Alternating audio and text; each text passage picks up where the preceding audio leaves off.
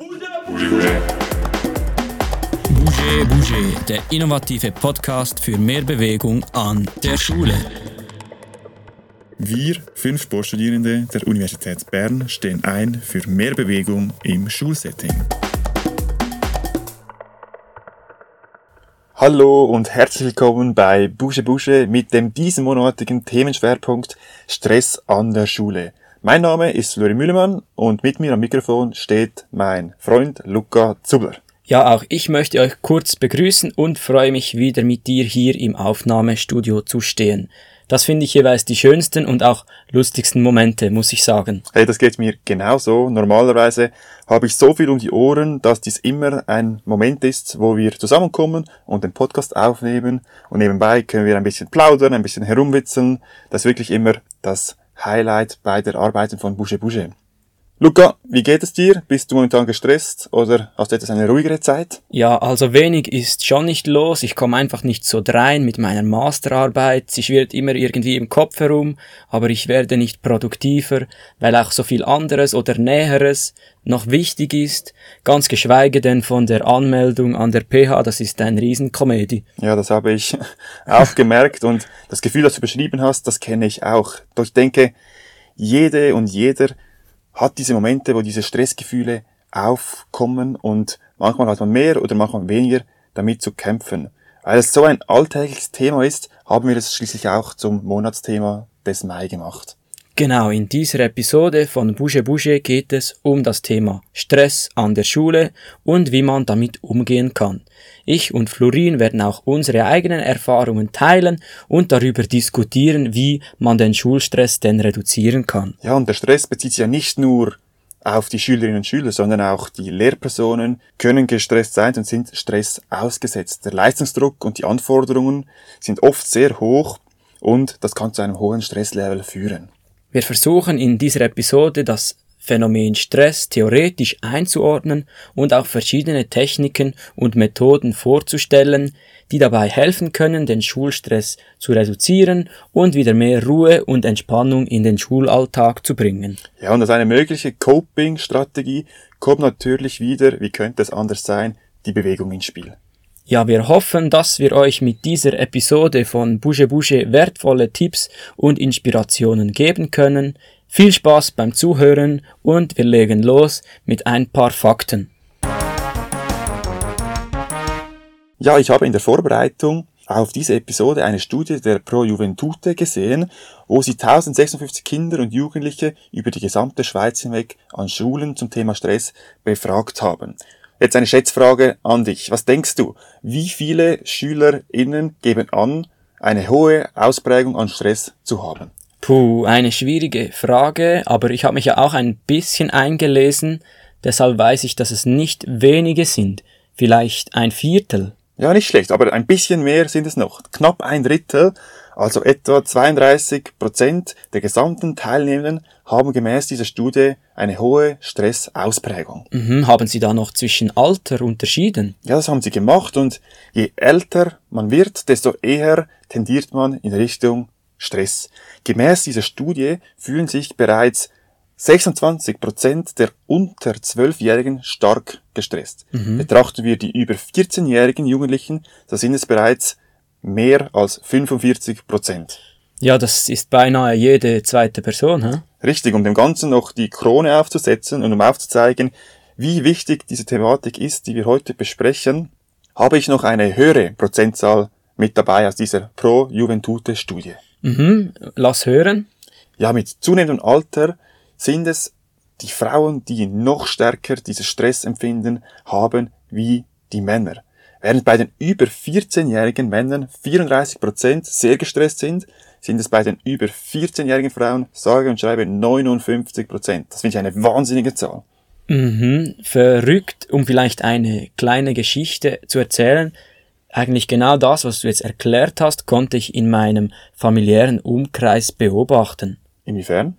Ja, also meine Schwester hat sich wegen der Schule meist mehr Gedanken als ich gemacht. Oder zumindest habe ich dies so wahrgenommen. Ja, spannend. Ich kenne das Gefühl, sich Gedanken rund um die Schule zu machen. Das war bei mir irgendwie auch so. Also es ist nicht so, dass ich mir gar keine Gedanken gemacht habe, aber dann gehörst du sicherlich zu diesen 34 Prozent der jungen männlichen, die eher stark gestresst waren. Ja, da bekenne ich mich schuldig, aber wie du sagst, wenn es 34 Prozent betrifft, da bin ich diesbezüglich keine seltene Spezies. Ja, diesbezüglich nicht, wenn du mir einen Steilpass spielst, aber du hast schon einige lustigen Angewohnheiten. Oh, danke vielmals für das Kompliment. ja, aber was ich in diesem Rahmen auch spannend finde, ist, dass ja Stress auch nicht von allen gleich wahrgenommen wird. Mhm, ja, das finde ich auch, aber jetzt werden wir schon fast wissenschaftlich, deshalb denke ich, wir gehen über in den wissenschaftlichen Input. Perfekt.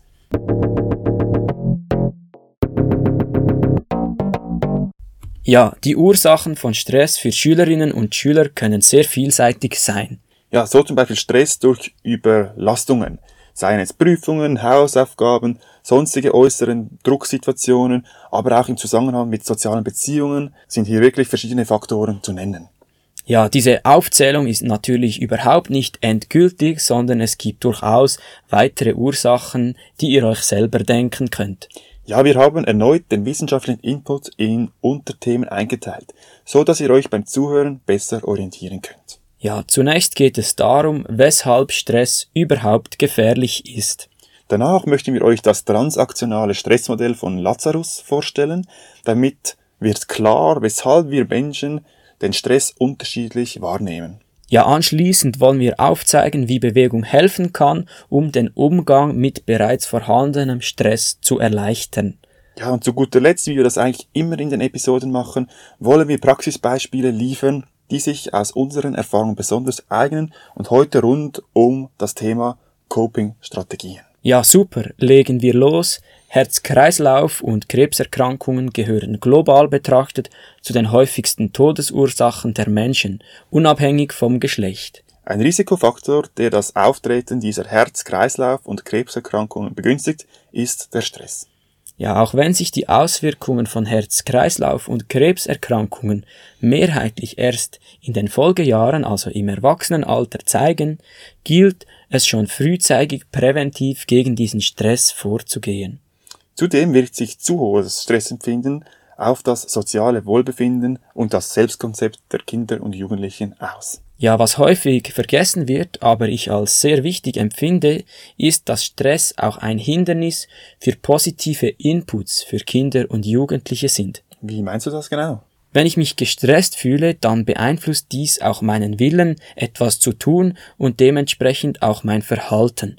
Fühle ich mich also gestresst, habe ich vielleicht noch weniger die Zeit und weniger Motivation, um mich beispielsweise ausgewogen zu ernähren oder mich zu bewegen.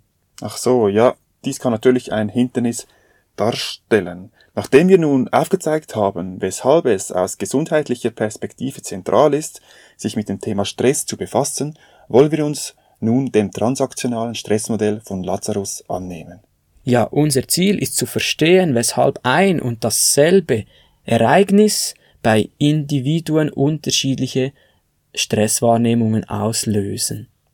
Ja, denn es zeigt sich, dass Differenzen nicht nur auf objektiven Bedeutungen von Stressoren liegen, sondern dass vor allem auch die internalen Faktoren eine Rolle spielen.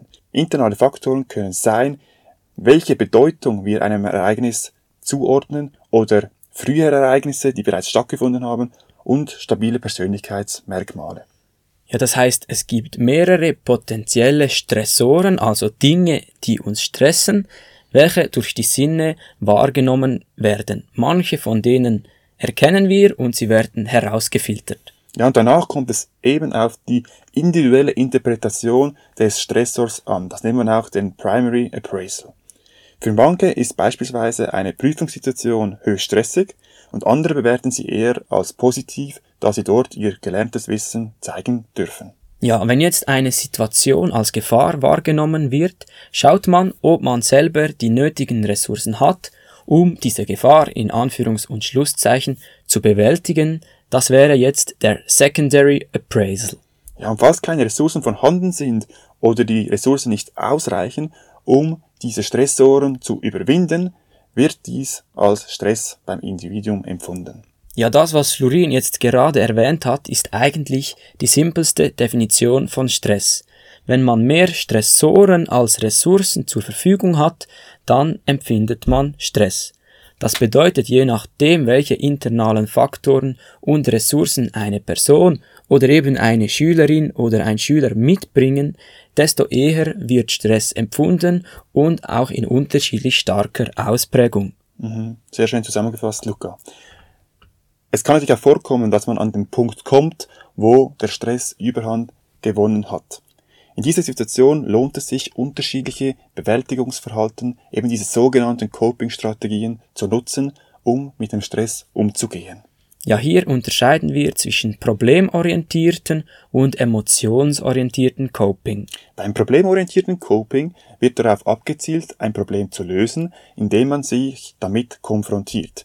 Das können beispielsweise To-Do-Listen sein oder dass man Unterstützung anfordert oder ein klärendes Gespräch sucht. Beim emotionsorientierten Coping hingegen geht es darum, die eigenen durch eine Stresssituation ausgelösten Emotionen in den Griff zu bekommen, wie beispielsweise Ablenkung durch Sport oder Entspannungsübungen. Hier kommt nun die Bewegung zum Einsatz. Doch wichtig zu erwähnen ist, dass es keine gute oder schlechte Coping-Strategie mhm. gibt, sondern effektive und ineffektive Methoden. Ja, Beispiele für ineffektive Methoden wären unkontrolliertes Essen, Alkohol, Rauchen, Aggression oder soziale Isolation. Mhm. Es ist auch normal, dass es Phasen gibt, welche stressiger sind als andere, doch ob Stress längerfristige Folgen nach sich zieht, hängt auch davon ab, ob die Erholung von diesem Stress dann auch gut funktioniert. Ja, wenn hier die Bewegung präventiv helfen kann, um mit dem Stress umzugehen, dann sollte dies unbedingt eines unserer Ziele sein. Ja, hier möchte ich nochmals kurz auf die Studie der Pro Juventute eingehen, die ich anfangs bei den Facts erwähnt habe.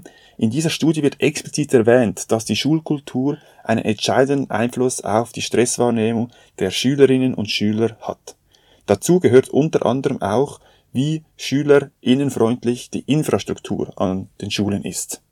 Ja, Florin, was verstehen wir denn in dieser Studie unter schülerinnenfreundlicher Infrastruktur? Ja, Sie haben das ziemlich schön definiert. Und zwar ist es einerseits, dass es Bewegungsmöglichkeiten in Pausen und Freistunden gibt.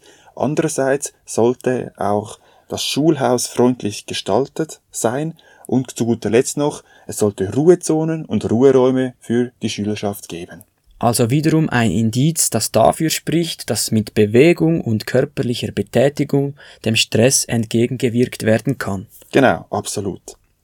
Kommen wir nun noch zu den bewegungsorientierten Coping-Strategien, welche Lehrpersonen ihren Schülerinnen und Schülern mit auf den Weg geben können. Also unsere Praxisbeispiele, die wir empfehlen.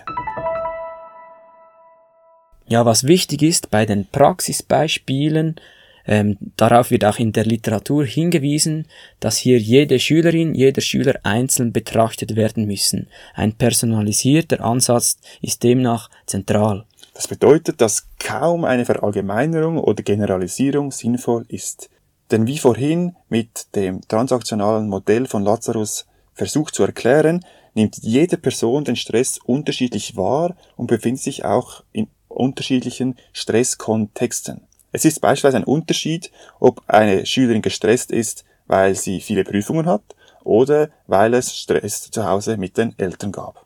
Doch Bewegung kann für manche SchülerInnen sicherlich eine vielversprechende Möglichkeit sein, um mit dem Stress besser umzugehen. Ja, hierbei ist wichtig, dass das Kind vom Grundsatz her schon positiv gegenüber der Bewegung eingestellt ist. Also dort sind eigentlich die besten Effekte zu erwarten. Ja, da gilt für die Lehrpersonen die Aufgabe, den Schülerinnen aufzuzeigen, dass Bewegung gegen Stress helfen kann, doch es sollte auf keinen Fall einen Zwang zur Bewegung geben. Ja, und es ist immer auch eine Abwägung, welche Art von körperlicher Aktivität dem Schüler bzw. der Schülerin gut tun würde, um Stress abzubauen. Braucht man ein gedankliches Timeout, dann eignen sich beispielsweise Spielsportarten wie Fußball, Tischtennis, Basketball, da man mit den Gedanken ganz bei der Sportart ist und keine Kapazitäten hat, um an stressauslösende Dinge zu denken. Ist ein Kind eher gestresst, weil es sich sozial isoliert fühlt, dann machen Bewegungsangebote Sinn, welche in einer Gruppe ausgeführt werden. Beispielsweise ein Minigolf in einer Gruppe oder Teamsportarten, aber auch Fitnessgruppenkurse können hier sehr sinnvoll sein. Ja, wenn man nicht mehr zur Ruhe kommt, dann eignen sich natürlich Entspannungstechniken. Die klassischen Beispiele sind Meditationen, Yoga, Entspannungsübungen. Es geht einfach darum, dass man sich bewusst Zeit für sich selbst nimmt. Das ist in diesem Fall eine gute Option. Das habe ich letztes Jahr auch gemacht. Also was hast du gemacht? Ich bin jeden Mittwochabend ins Yoga-Studio gegangen, wo ich mir einfach eine Stunde Zeit für mich genommen habe und das ganz unabhängig davon, wie viel ich zu tun hatte. Und hat es genutzt? Ja, ich fand irgendwie schon. Ich konnte wirklich während dieser Stunde zur Ruhe kommen und verließ den Yogaraum einiges entspannter, als ich ähm, dort angekommen bin. Und dieses Gefühl von Entspannung konnte ich dann einigermaßen gut auch über den ganzen Abend konservieren. Mhm, sehr cool. Ja, immerhin hat es diesbezüglich ein bisschen etwas gebracht. Wenn ich deine Beweglichkeit so in der Turnhalle betrachte, dann wäre schon noch mehr möglich gewesen. Oh Mann, heute bist du wirklich gut aufgelegt. Aber ja, ich gebe dir recht. Ähm, dort sehe ich natürlich auch noch das Steigerungspotenzial. Aber hinsichtlich der Stressbewältigung war es zumindest Gold wert. Ja, mir geht es da aber ähnlich wie dir. Ich habe selber Mühe, das parasympathische System zu aktivieren, bin dauernd unter Spannung, mein Muskeltonus ist stets sehr hoch. Ja, ihr erlebt mich einfach immer ein bisschen als Duracell-Hase voller Energie. So bin ich auch oft, wenn ich unterwegs bin, unterrichte oder hier an der Universität. Ja, wie du sagst, so erleben wir dich. Gibt es dann auch die andere Seite, wo das nicht so stattfindet? Ja, also leider nicht. Ich kann auch nicht die ganze Zeit Vollgas geben, auch wenn ich das oft will und oft tue. Dann bin ich oftmals doch sehr erschöpft, beklage mich über Müdigkeit, wenn ich zu Hause bin.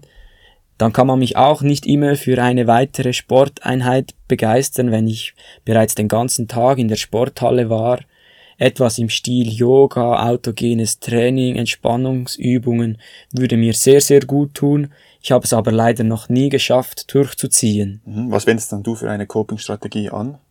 Ja, ich versuche Routine in meinen Alltag zu bringen. Also meistens gehe ich in Vereinstrainings, diese sind fixiert, abgemacht. Ich kann da nicht einfach nicht aufkreuzen. Auch wenn ich keine Energie mehr habe, muss ich mich dann zwingen zu gehen und im Nachhinein hat es mir dann immer sehr gut getan. Mhm. Aber du sprichst eigentlich von einer Routine, man geht einfach, mhm. weil es immer so ist. Das wäre natürlich super, wenn man dies erreichen kann, dass eine Coping-Strategie zu einer Routine wird, sei es eine Bewegungsaktivität, dann natürlich aus unserer Seite noch besser, noch toller, mhm, aber wirklich mhm. diese Routine zu erreichen, das wäre das Ziel. Ja, das wäre absolut das Ziel. Ich lese gerade ein Buch zum Aufbau von Gewohnheiten, aber es ist oder es fällt mir nicht so einfach, wie es da beschrieben wird. Und ja, bezüglich Routine kommt mir ein ganz einfaches Beispiel aus der Vorlesung Sportpsychologie im ersten Studienjahr in den Sinn. Magst du dich daran erinnern? das ist zu lange her. Gut, da gab es ja auch einige Beispiele. Ja, vielleicht erinnere ich mich daran, wenn du es jetzt hier rauspasst. Ja, auf jeden Fall hat der Dozent immer seine perfekt für den Sport gepackte Tasche mitgenommen, hat die in den Vorlesungsraum gestellt und ging danach immer ins Training. Und er hat dies uns so erklärt, dass es eine Gewohnheit ist, diese Tasche zu packen und wenn diese bereit ist, dann geht er dann auch wirklich mhm. und sonst würde er es eben nicht tun. Mhm. Bei dir würde das Problem bestehen, dass du diese Tasche wahrscheinlich am Morgen vergessen würdest. Oder dann im Vorlesungssaal liegen ja. lassen und einfach ins Mittagessen. Aber ich glaube, die Message dahinter, die ist verständlich. Genau. Ja, nach diesem wissenschaftlichen Input wollen wir die für uns beiden wichtigsten Kernpunkte nochmal aufnehmen. Also zu billig los.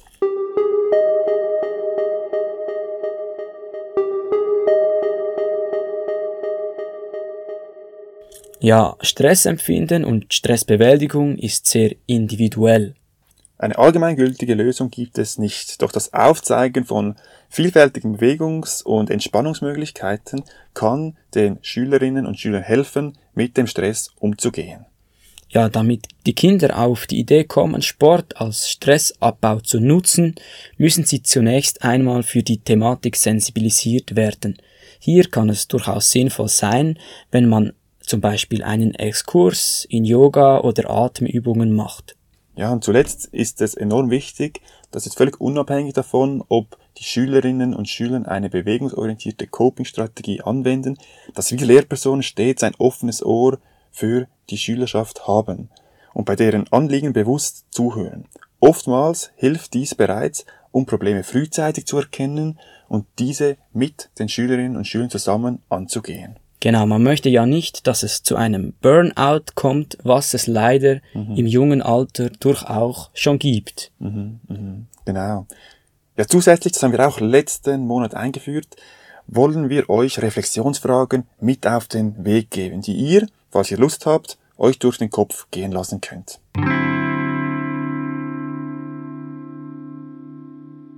Genau, dieses kurze Quiz, diese Reflexionsfragen helfen uns jeweils beim Erarbeiten der Episoden, um Theorie und Praxis zu verknüpfen.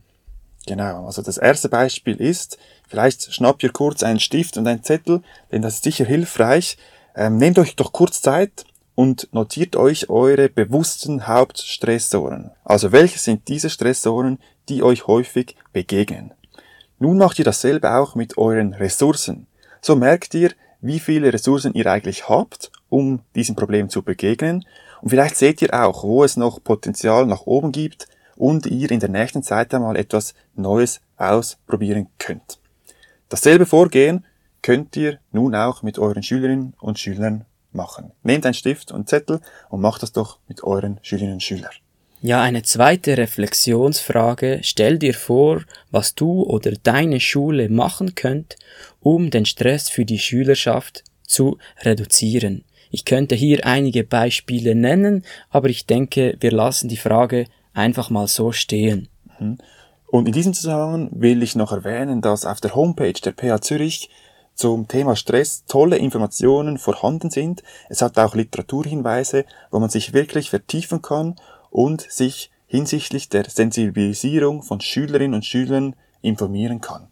Ja, den Link dazu haben wir euch in den Show Notes angefügt. Ja, wir sind bereits am Ende der Episode mit einem, wie ich finde, sehr spannenden und wichtigen Thema, das leider das ist unsere Meinung, ein bisschen zu stark tabuisiert ist. Ja, wir hoffen, es ist uns gelungen, euch einige Einblicke und Inspirationen zum Thema Stress an der Schule und Schulstress zu vermitteln. Ja, wir wollen uns noch bei euch bedanken, dass ihr auch in dieser Episode eingeschaltet habt und uns so treu begleitet.